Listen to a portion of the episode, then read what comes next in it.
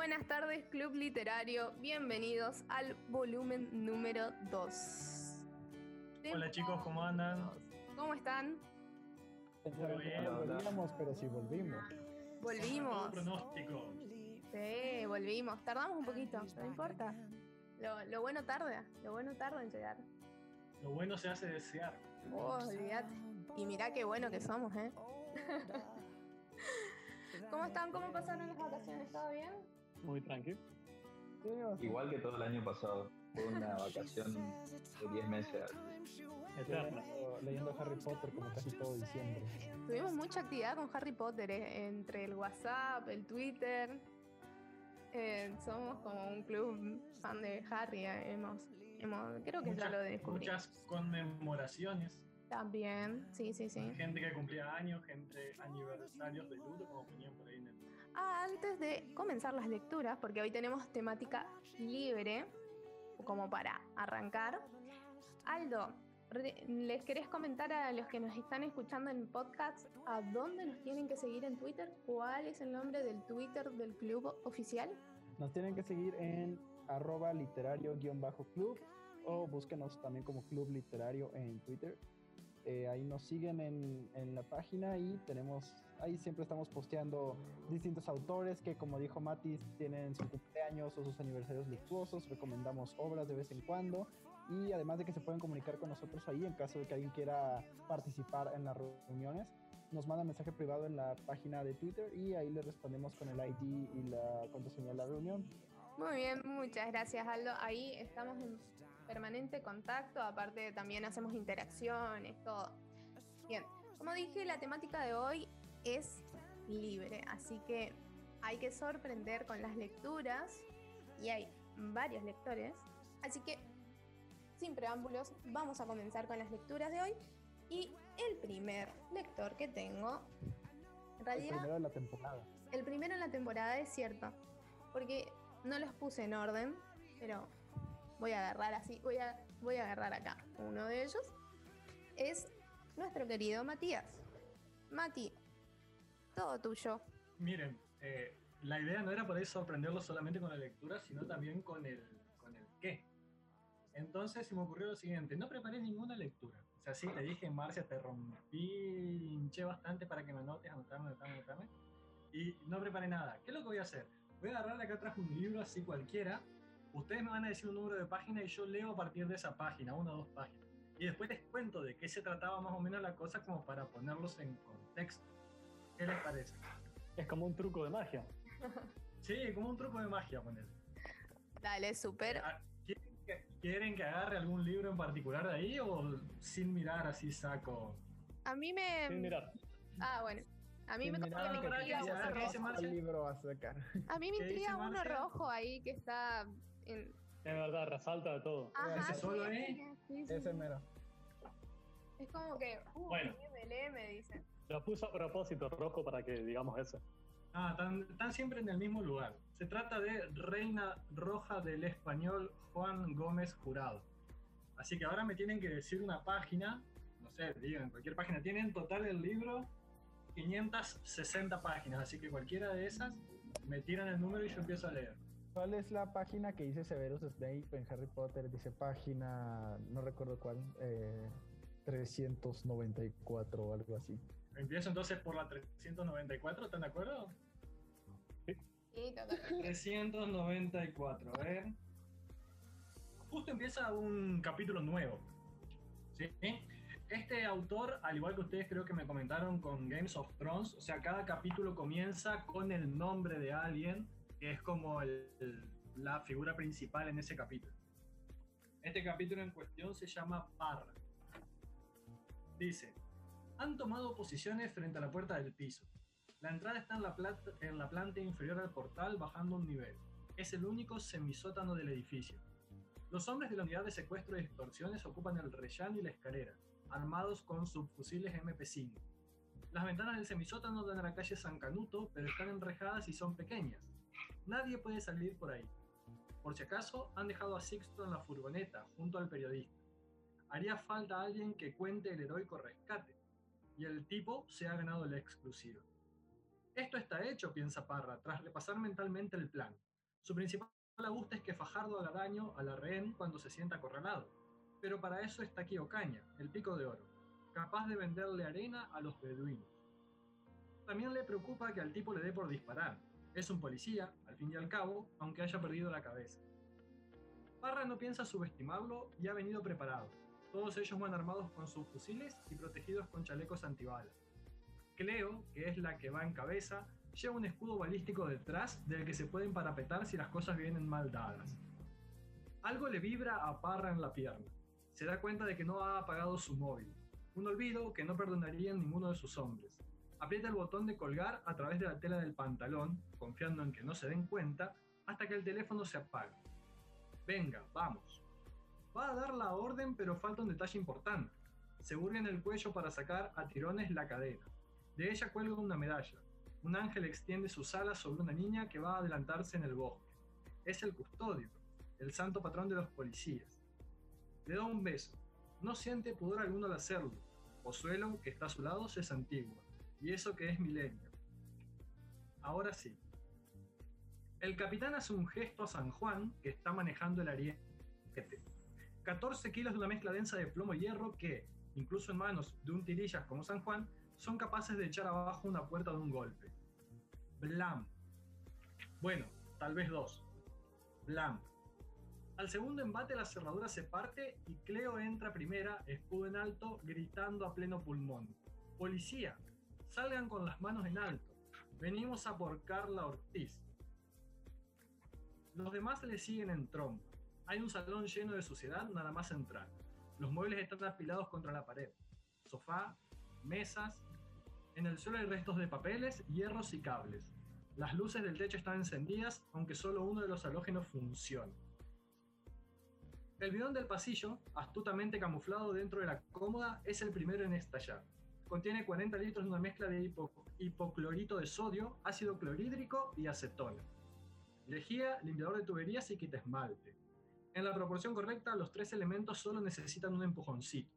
La señal, transmitida por internet a través de una tarjeta SIM, activa el detonador eléctrico, que a su vez hace explotar un cartucho de plástico relleno con pólvora. La bomba que ha preparado Fajardo no es como la dinamita o el explosivo plástico. Los gases que genera una explosión de estos elementos pueden expandirse más de 10.000 metros por segundo. La onda expansiva, sin más salida que el minúsculo pasillo que la dirección en la que se encuentran los policías, golpea primero a Cleo. Empuja el borde de acero del escudo de balística contra su cara, hundiéndole el pómulo y una ceja, partiéndole la nariz y arrojándola al suelo como quien sopla una carta. San Juan, que iba a su lado, no tiene tanta suerte. Su cuerpo se alza en el aire más de un metro. Su cabeza se, estrecha, se estrella contra el techo, su espalda se parte contra la jamba de la puerta del pasillo. La presión del aire es tan fuerte que compite con la gravedad y con la corriente secundaria de convección por el cuerpo del cabo San Juan. Las tres fuerzas se encargan de romper su clavícula, separar entre sí las vértebras del cuello y partir su brazo izquierdo en dos a la altura del codo, como si fuese una rama seca. Junto al oxígeno ardiendo llega la metralla. Fajardo ha pegado una capa gruesa de tornillos en el interior del bidón, de acero cincado y cabeza de mariposa, de forma que a esa distancia tan corta, la aerodinámica del tornillo haga que todavía esté girando cuando alcance los cuerpos que encuentra en su camino. Cleo, que aún está viajando hacia el suelo arrojada por la explosión, se salva de la mayor parte de la metralla que impacta en el escudo. Uno de los tornillos le atraviesa la tela del pantalón táctico y la piel suave de la pantorrilla y acaba alojado en el interior del fémur, dejando atrás una herida de entrada del tamaño de una moneda de 50 céntimos. Otro pasa rozando el dedo índice de su mano derecha y se limita, caprichoso, a saltarle un poco el esmalte de la uña izquierda. Un tercero se hunde en la cuenca del ojo izquierdo, reventando el globo ocular, aunque por suerte una de las aletas de la mariposa se atasca en la apófisis frontal antes de alcanzar el cerebro. San Juan acaba destrozado. A esa velocidad, ni chaleco antibalas ni la madre que lo hizo. Sus órganos internos son mermelada antes de tocar el suelo. Los que aún no habían entrado en el pasillo son arrojados al suelo por la onda expansiva. Los seis hombres que quedan en el salón no llegan a escuchar la segunda bomba. En esta segunda bomba, Fajardo no ha puesto metralla, pero no hace falta. La mesita baja de café es propulsada a 4.000 metros por segundo contra la cabeza de Cervera, que es decapitado en el acto por el borde de melamina. Antes de girar sobre sí mismo y golpear de costado el costado de Pozuelo, como una pala golpearía una pelota de ping-pong. El costillar del novato se hunde como si estuviera hecho de azúcar y los huesos le laceran el pulmón. El sofá, partido en tres pedazos por la fuerza de la explosión, vuela por todo el salón en distintas direcciones. El trozo más grande, el lugar donde Fajardo se sentaba a ver la tele junto a su hija, vuela derecho a Giraldes, que ya se había incorporado y le alcanza a la espalda, partiéndole la columna vertebral mientras arrastra su cuerpo contra la pared contraria, donde acaba aplastado con el cráneo roto. Bueno, y así sigue un rato más describiendo cómo todas las personas que entraron ahí no van a lograr salir con vida del lugar, evidentemente, excepto obviamente el héroe en cuestión y la otra persona que sobrevive como para contar después qué fue lo que pasó. Eh, eh, Reina Roja es el primer libro de una trilogía que últimamente se ha puesto muy de moda. De hecho, ha llevado a que Juan Gómez Jurado sea un importante presentador de televisión en España.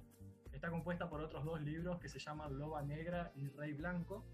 Y en esta primera mitad, él introduce a sus dos personajes que son los que van llevando la trilogía: el oficial de policía John Gutiérrez y una tal Antonia Scott, que es un personaje bastante singular, con capacidades cerebrales excepcionales y obviamente carente de todo tipo de, de lucidez en lo, que tiene, en lo que hace a las relaciones humanas, casi un robotito.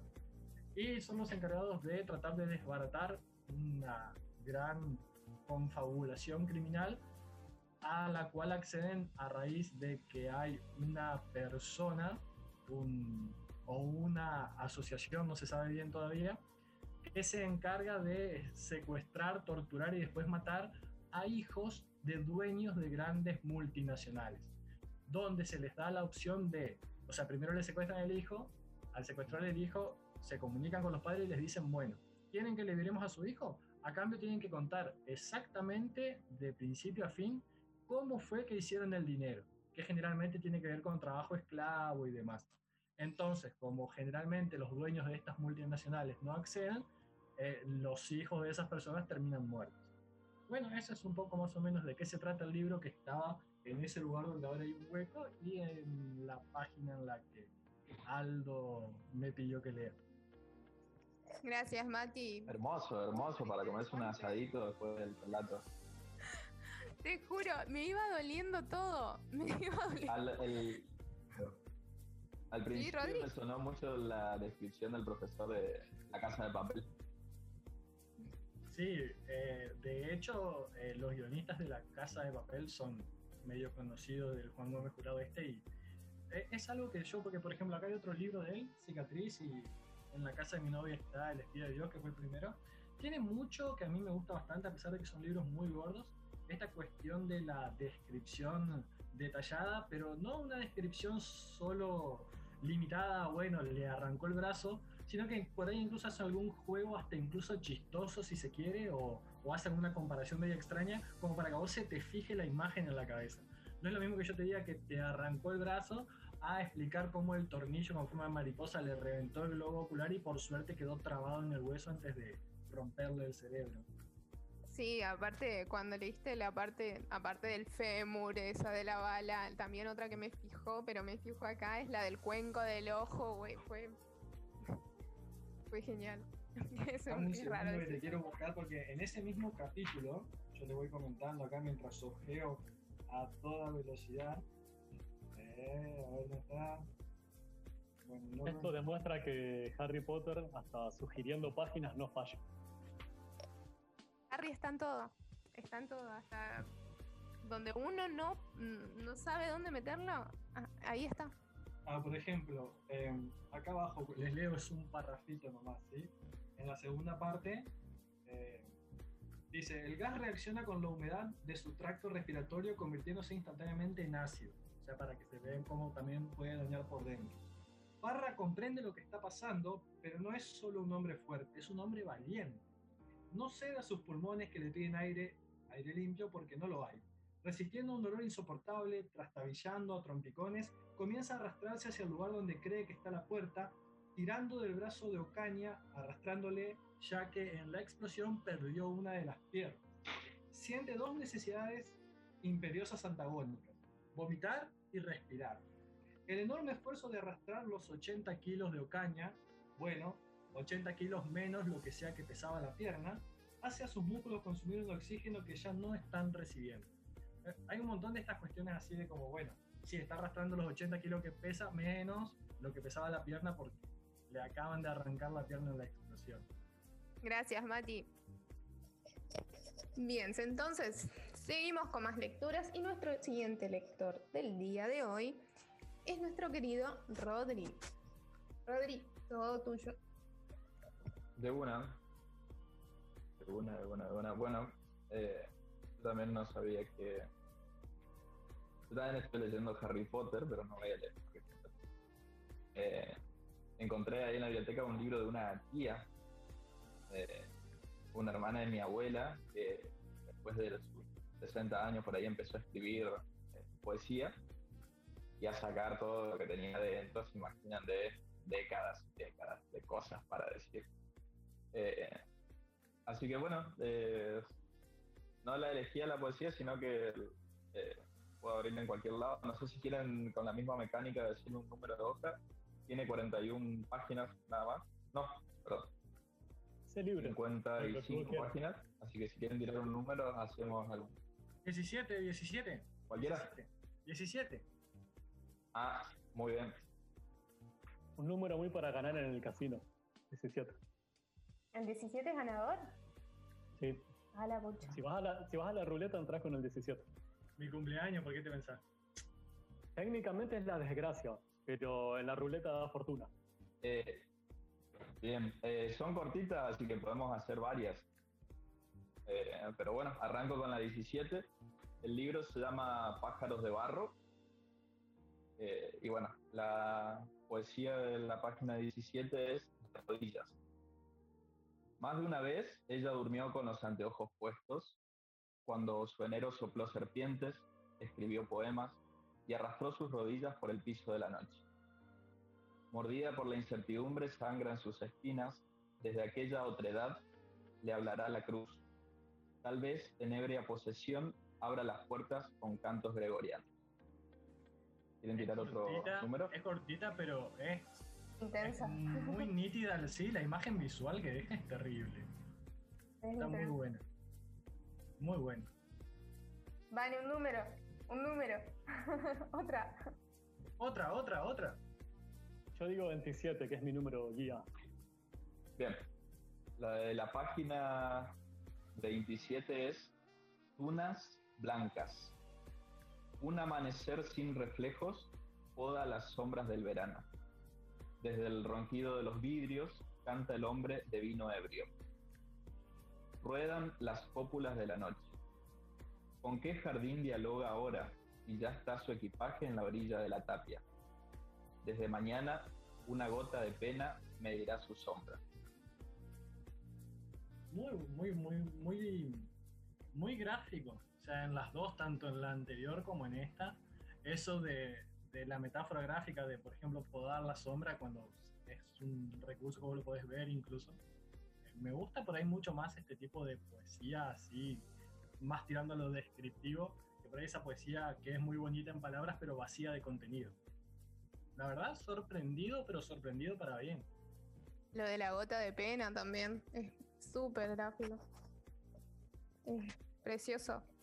¿Está editado el libro ese o podemos pensar en cuestiones monetarias? ¿Cómo? ¿El libro ese Ese de es las poesías está editado o, o puede haber una reedición del club literario? Con ganancias para nosotros, obviamente. Me gusta Javi Tesorero. Eh, no sé, no, no sé cómo funciona el, Es fácil, vos no mira sé el cómo libro, funciona el mundo editorial, así que no Fíjate sé, el libro, si el libro no tiene puesto Ajá. un código de barras en ningún lado, el Javi te lo hace plata. Es más, el mismísimo club literario Ah, podría tiene, tiene. Perdiste, editorial. Javi, perdiste, perdiste. perdiste, la, perdiste el negocio, Javi. Pensa en, pensa en otro. Ojo, ojo, Rodri tiene. Vamos a tiene... buscar otra- otras tías de Rodrigo. Exactamente. A jubilar. En la casa de la abuela de Rodri hay una biblioteca hermosa. eh, él ya nos había leído un libro en el club de verano y fue fantástico, fue fantástico también, de la, de la misma línea de la, de, de los, de la poesía que está leyendo. ¿Cómo, cómo amo que traigan poesía en, en, los, en las temáticas libres? Porque la verdad que pueden ser cortitas y nos da tiempo como para leer varias, escuchar varias y, y- y como decía Mati, son eh, algunas como estas son tan gráficas, tan profundas. ¿Alguien más quiere tirar un libro? ¿Un, un Eh, número? Un par más. Un, ¿Para un- uno más? Aldo, un número. Vos que la, la pegás con los números. No sé, mi número favorito es 33. La, la idea de Cristo, dirían las abuelas. Eh, 33. Ausencia. Un horizonte de telones negros danza entre relámpagos y el cielo hastiado de nubes lustra los tejados. Detrás de la ventana me carcome aquel abrazo junto al enebro. Siento aún la lluvia de sus manos en esta vejez hiriente. Mientras la tarde resbala junto al cordón de la vereda, muere un reguero de granizo. En la calle, el agua refleja las luces rojas de los autos que pasan y de mis ojos. Un San Valentín hiriente sufrió el que lo escribió. Hermoso, Rodri, gracias. Para, le quiero sacar una, una foto. ¿Le podés mostrar? ¿Al libro? Sí. Es como que cada poesía te brinda una historia inicial para escribir un libro. Confirmo. A mí también me gusta mucho la poesía, pero la verdad soy medio tonto para, para apreciarla y todo eso. Estuve leyendo hace unos días un libro de eh, historia de la literatura llam- de un, autor, de un autor llamado John Sutherland y el duda ahí hace muchísimo énfasis en general en muchísima poesía. El tipo habla de eh, la escuela de los metafísicos, me parece que se llamaban, y de bastantes poetas muy importantes, pero y había bastantes poemas que se me hacían muy cool, pero pues obviamente tenía que darles unas cuantas leídas para entender qué onda, porque digo, no soy muy bueno con apreciando esas cosas. De Si hecho, da eh, clases, estoy muy feliz. de hecho, el poema de la, la gesta de Gilgamesh se considera como el primer texto escrito de la historia de la humanidad, que es justamente en, que es en como de poesía. 4.000 años, ¿verdad? Sí, y está muy relacionado también con lo que fue toda la gestación al principio del- del- de la proto-literatura, si lo queremos llamar de alguna manera, el tema este de, de- de los juglares o del cantar de gesta, y previo a eso también como eh, la transmisión era generalmente una transmisión oral, y fíjense que si ustedes se ponen a pensar ahora, lo que más fácil podemos recordar incluso a la segunda o tercera escucha es una canción. Entonces el recurso de apostar por una cuestión poética hace que me lo pueda aprender más fácil y también sea más fácil a la hora de transmitirlo. Por eso por ahí la poesía también está muy vinculada a lo que es el, el origen de la literatura. Exactamente, es decir, y también en este, en el libro este John Sutherland eh, dice que la poesía la tenemos más presente que nunca en la historia por la música precisamente, como dices Matías, y sin darnos cuenta, ¿verdad?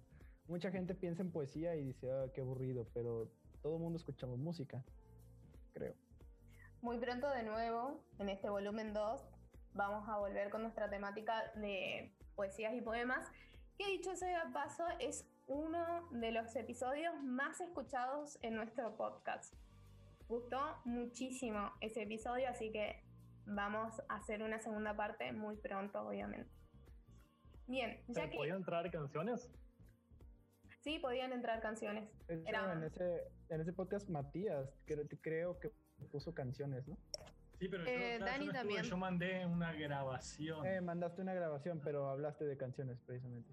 Sí, Dani también nos, sí, ¿no? nos leyó Ah. una canción también, estuvieron hermosas.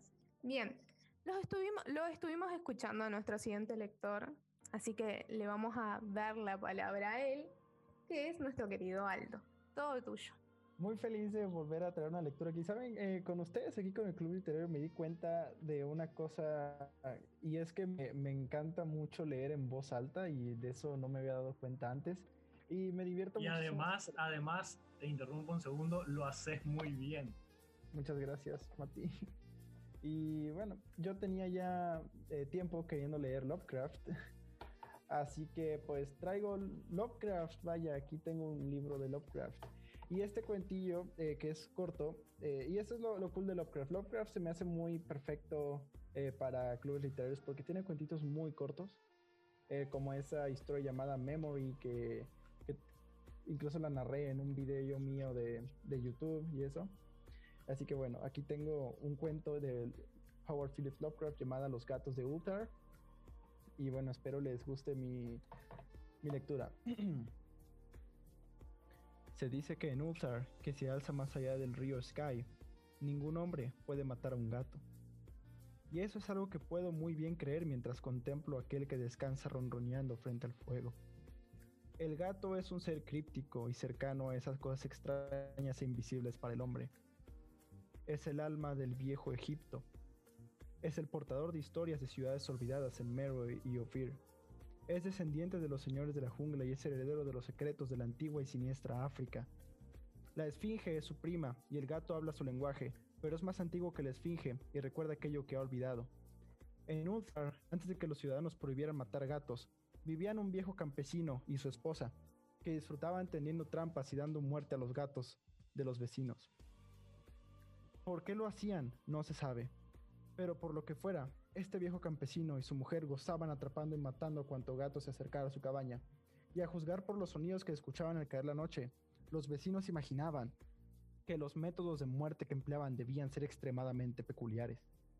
Pero la gente no discutía esas cosas con el viejo y su mujer, debido a la expresión habitual de sus rostros marchitos y porque su cabaña era tan pequeña y estaba tan escondida bajo, un desparramado, bajo unos desparramados robles en un descuidado y oscuro patio trasero. La verdad era que por más que los dueños de los gatos odiaran a esta pareja tan extraña, les temían más, y en vez de confrontarlos como asesinos brutales, solamente tenían cuidado de que ninguna mascota o su preciado cazador ratonero se desviara hacia la remota cabaña bajo los oscuros árboles. Pero cuando por una causa de inevitable descuido algún gato era perdido de vista y se escuchaban ruidos después del anochecer, el afectado podía lamentarse imponente y consolarse, dando las gracias a la suerte de que no se tratara de uno de sus hijos el perdido. La gente de Ulthar era sencilla y no sabía el origen de sus gatos. Un día, una caravana de extraños errantes procedentes del sur entró en las estrechas y empedradas calles de Ulthar. Aquellos peregrinos eran oscuros, muy distintos a los otros vagabundos que pasaban por la ciudad dos veces al año. En el mercado leían la fortuna a cambio de plata y compraban hermosas baratijas a los mercaderes. Nadie sabía cuál era la tierra de origen de estos peregrinos, pero se les vio rezar extrañas oraciones y decorar con exóticas figuras los costados de sus carros. Eran figuras de cuerpos humanos y cabezas de gatos, águilas, carneros y leones. El líder de la caravana portaba un tocado con dos cuernos y un curioso disco entre los cuernos. En esta singular caravana había un jovencito sin padre ni madre, tan solo con un gatito negro a quien cuidar. La plaga no había sido generosa con él, pero le había dejado esta pequeña y peluda cosa para mitigar su dolor, y cuando uno es muy joven y uno puede encontrar un gran alivio en las vivaces travesuras de un gatito negro. De esta forma, el niño que la gente oscura llamada Menes sonreía más frecuentemente de lo que lloraba mientras se sentaba a jugar con su simpático gatito en los escalones de uno de los carros decorado exóticamente. En la tercera mañana de estadía de los errantes en Ulthar, Menes no pudo encontrar su gato, y mientras sollozaba solas en el mercado, algunos aldeanos le contaron del anciano y su mujer, y de los sonidos que podían oírse por la noche. Al escuchar eso, sus sollozos dieron un paso a la reflexión y finalmente el ruego. Estiró sus brazos hacia el sol y rezó en un idioma que ningún aldeano pudo entender, aunque no se esforzaron mucho en hacerlo. Pues su atención fue absorbida por el cielo y por las formas extrañas que las nubes iban tomando. Esto era muy peculiar porque mientras el jovencito pronunciaba su petición, parecían for formarse sobre las cabezas las figuras sombrías y nebulosas de seres exóticos, de criaturas híbridas coronadas con discos flanqueados por cuernos. La naturaleza está llena de tantas ilusiones como esta para impresionar a los imaginativos. Aquella noche los errantes dejaron Ulthar y no fueron vistos nunca más. Los lugareños se, preocu- se preocuparon al percatarse de que en toda la villa no había un solo gato. De cada hogar el gato familiar había desaparecido. Los gatos pequeños y grandes, negros, grises, rayados, amarillos y blancos. Cranon, el anciano, el burgomaestre, juró que la gente oscura se había llevado a los gatos como venganza por la muerte del gato de Menes y maldijo la caravana y al jovencito. Pero Nid, el enjuto notario, declaró que el viejo campesino y su esposa eran probablemente los más sospechosos. No obstante, nadie osó quejarse ante la siniestra pareja, a pesar de que Atal, el hijo del posadero, juró que había visto todos los gatos negros de Ulthar al atardecer en aquel patio maldito bajo los árboles. Todos desfilaban lentamente alrededor de la cabaña, de a dos en línea, como realizando algún rito de las bestias. Los aldeanos no supieron cuánto creer de un niño tan pequeño, y aunque temían que la malvada pareja hubiera embrujado a los gatos para matarlos, preferían no confrontar al viejo campesino hasta encontrárselo fuera de su oscuro y repulsivo patio. De este modo, Ulthar se acostó lleno de rabia imponente. Y cuando la gente despertó al amanecer, cada gato ya estaba de vuelta en su acostumbrado fogón. Grandes y pequeños, negros, grises, rayados, amarillos y blancos. Ninguno faltaba. Aparecieron muy brillantes y gordos y con sonoros ronroneos de satisfacción.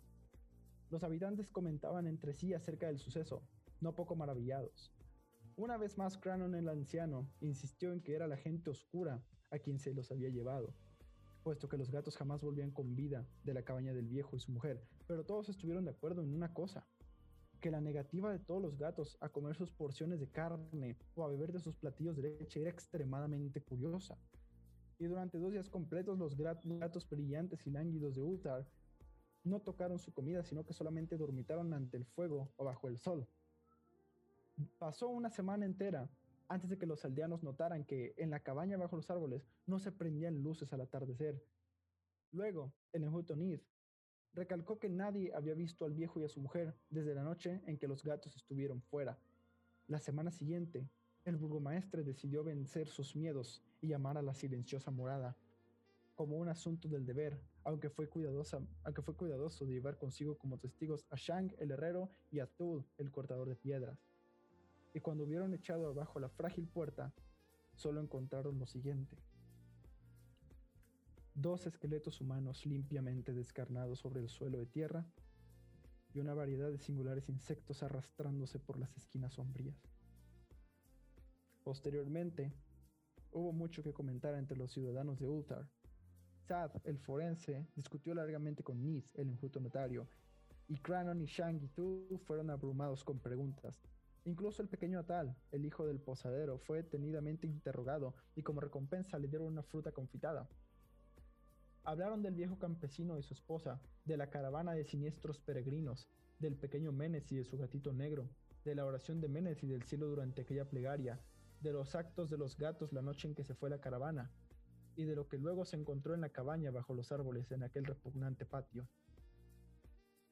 Y finalmente los ciudadanos aprobaron aquella extraordinaria ley, la que es referida bajo los mercadores en Hatheg y discutida por los viajeros en Nir, a saber que en Ulthar ningún hombre puede matar a un gato.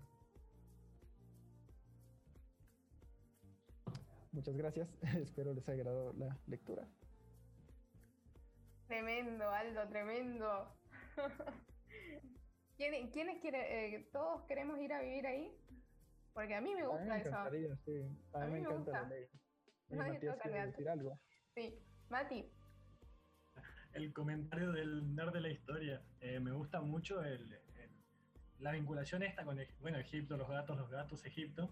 Y cómo utiliza el, el- el nombre de Menes, que Menes es considerado como el, el faraón unificador del Alto y del Bajo Egipto. El considerado el creador de, de la dinastía 1 en el siglo 31 antes de Cristo, o sea, en el año 3100 antes de Cristo.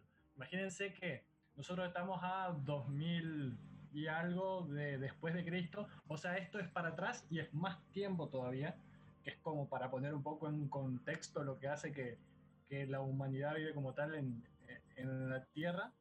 Y justamente tomar el nombre de Menes, que es como el primer faraón, y el vínculo con todo lo que tiene que ver con el gato y la preponderancia que tenía el gato para la civilización egipcia, que al ser considerada también una de las primeras civilizaciones y, ese apego por ahí con los felinos, podríamos hablar técnicamente de que los gatos fueron las primeras mascotas que el ser humano adoptó como tal. A pesar de que a veces por ahí uno podría creer que el perro, bueno, la cuestión de los perros por ahí eran los perros más los que se acercaban al hombre que el, el hombre interesado en tener perros. Pero con el gato funciona al revés y de hecho hoy en día cualquier persona que, que tenga perro o gato, o yo acá en casa tengo uno de cada uno, el perro tiene devoción por vos y te persigue a todos lados y el gato con suerte si te da bola una vez al día para que le des de comer. Estamos diciendo que el gato es el que te adopta, definitivamente. La Mila. Para cerrar el día de hoy con las lecturas, bueno, yo les traje un, un pequeño relato, cortito. No les voy a quitar mucho tiempo. Eh, es de Días de Noche de Amor y de Guerra, de Eduardo Galeano. Y son relatos eh, sobre el amor, la amistad, la militancia en los años más oscuros de Latinoamérica, los años de dictadura. Marqué un marqué uno de los de los relatos, la verdad que me gustó mucho. Es cortito, así que no les voy a robar mucho tiempo, así que espero que les gusten. El universo visto por el ojo de la cerradura. En clase, Elsa y Ale se sentaban juntas. En los recreos caminaban por el patio tomadas de la mano. Compartían los deberes y los secretos, las travesuras. Una mañana, Elsa dijo que había hablado con su abuela muerta. Desde entonces, la abuela le mandó mensaje con frecuencia. Cada vez que Elsa hundía la cabeza en el agua, escuchaba la voz de la abuela. Al tiempo, Elsa anunció, dice la abuela que vamos a volar. Lo intentaron en el patio de la escuela y en la calle. Corrían en círculos o en línea recta, hasta caer extenuadas. Se dieron unos cuantos porrazos desde, las, desde, los, eh, desde los prétiles. Elsa sumergió la cabeza y la abuela le dijo, van a volar en verano. Llegaron las vacaciones. Las familias viajaron a balnearios diferentes. A fines de febrero, Elsa volvía con sus padres a Buenos Aires. Ella, ella hizo detener el coche hasta, hasta ante una casa que no había visto. Ale abrió la puerta. ¿Volaste? preguntó Elsa. No, dijo Ale. Yo tampoco, dijo Elsa. Se abrazaron llorando. Bueno, ese es uno de los relatos que dice el universo visto por el ojo de la cerradura. Es muy explícito con el tema de si volaron o no. Y bueno, me, me llegó mucho. A mí particularmente me llegó mucho, así que lo quería compartir por eso. Es muy bonito. Creo que lo, lo, había leído la semana pasada o antepasada. También hay uno que es El universo visto por el ojo de la cerradura 2. Hay otro relato un poquito más adelante. Eh, también muy cortito y muy llegado. Bueno, espero que les hayan gustado. Eso que dijo el Javi. Ah, ah bueno, si hay tiempo les leo. También es muy bonito, lo, había marcado y todo. Bien. Todos los días, cuenta Freddy, yo lo ayudo a preparar las tiritas de plastilina que él usa para escribir. Papel y lápiz, no usa. Él escribe grabando signos en las plastilinas. Yo no puedo leer lo que él escribe. Lo que él escribe no se lee con los ojos, se lee con los dedos. Con él aprendí a sentir una hoja. Yo no sabía, él me enseñó. Cerrá los ojos, me dijo. Con paciencia, me enseñó a sentir una hoja de árbol con los dedos. Me llevó tiempo aprender porque yo no tenía la costumbre. Ahora me gusta acariciar las hojas, que los dedos resbalen por el lado de arriba, tan liso que es.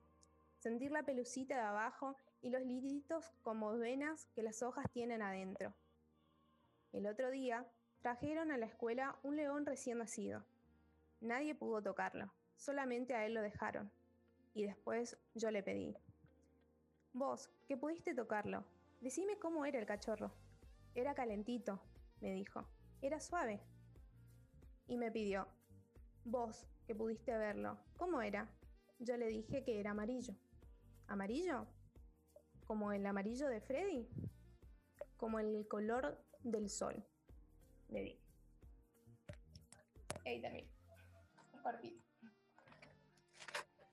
Eh, cortito, pero eh, es como una especie de, de- de- de oda a valores como la amistad, por ejemplo, a, a la complementación, incluso si crees de, bueno, qué es lo que yo puedo, qué es lo que vos podés, qué es lo que yo te voy a transmitir desde mi experiencia y qué es lo que me vas a, a transmitir vos. Sí, totalmente. Eh, me gustó mucho eh, los dos cuentos de Visto por el ojo de la cerradura. El primero fue como un poquito más, me quedó, ay, volá", la abuela que te dice que van a volar y al final, por suerte, no volar. Es muy explícito por el contexto, ya que te, te dice, digamos. Así que bueno, espero que les haya gustado. Y así llegamos al final de nuestra primera reunión del 2021, nuestra, de nuestra segunda temporada. Tengo, estuve, estuve a, a nada de corregirte y de decirte 2020, no sé, no sé, nos va a ir ese año, No, maldito. soltalo, soltalo. Es ya fue. 2020 parte 2. Soltalo. Estamos en el 2021, ya, dejémoslo allá.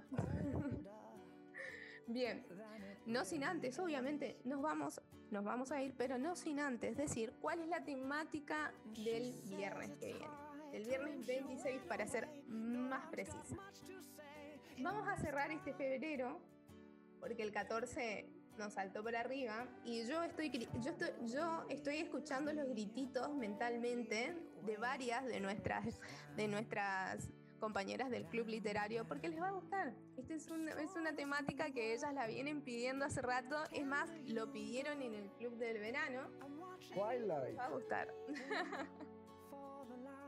No des ideas en voz alta, Aldo, por No, favor. no, no, no, no lo haré. Sorry.